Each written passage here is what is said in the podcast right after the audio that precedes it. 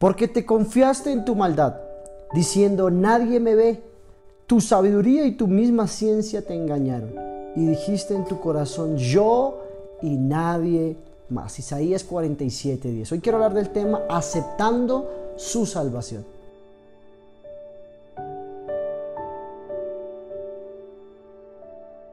Generación tras generación Dios había estado lidiando con la dureza de su pueblo. Y el Señor ya sabía de ellos porque no querían cambiar.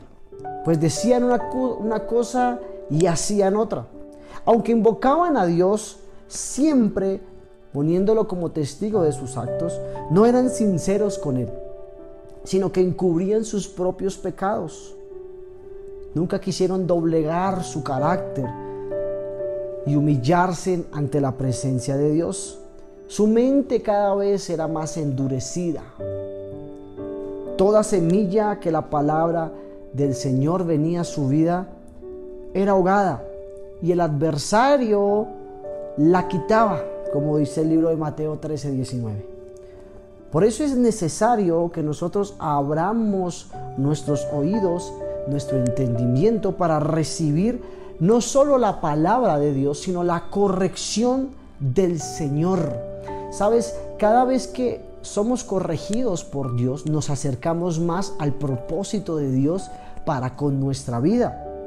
Entre más nos alejemos del Señor, menos vamos a conocerlo de Él. Y sabes, Dios te hace una invitación cargada de misericordia, sin importar lo lejos que se encuentren.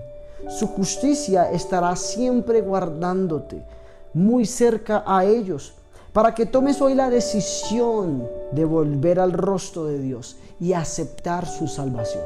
Sabes, no menosprecies la salvación. Cada vez que Dios te llama, como dice el libro de Oseas, con cuerdas de amor, ¿cierto? Y dice la Biblia que entre más se los llamaba a ellos, más se alejaban.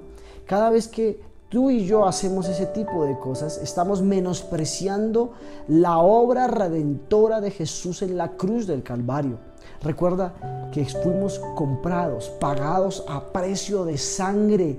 Como lo dijimos en el devocional ayer, fuimos redimidos a precio de sangre.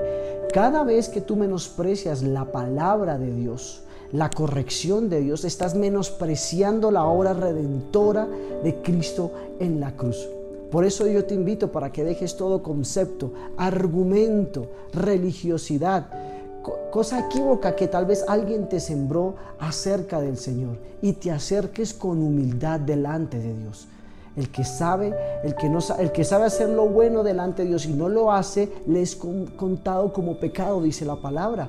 Por eso mi invitación es que tú sabes qué es lo bueno Hoy te invito para que hagas lo bueno, a que acciones la palabra de Dios, a que aceptes su salvación, a que recuerdes que fuiste pagado a precio de sangre, de que hubo gotas de sudor, sangre del cuerpo de Jesús, que hoy, gracias a ese sacrificio, hoy somos hijos, no solo amados, sino perdonados. Amén. Y Gracias a ese sacrificio hoy disfrutamos y gozamos de la salvación de Cristo Jesús en nuestra vida. ¿Qué tal si oramos? Padre, te damos gracias hoy en este tiempo.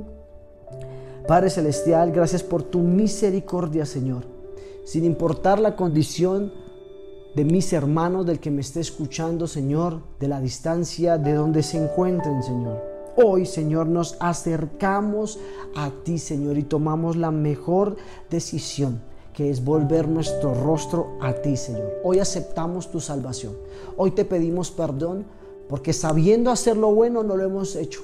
Pero, Señor, gracias porque tú eres un Dios de segundas oportunidades. Y hoy, Señor, tú nos estás hablando y nos estás exhortando, nos estás corrigiendo y nos estás atrayendo con tus cuerdas de amor, Padre Celestial, a que volvamos nuestra mirada a ti, Señor, a que no menospreciemos la obra de la cruz, Señor, y que hoy podamos disfrutar y comportarnos como hijos tuyos, Señor, en el nombre poderoso de tu Hijo amado.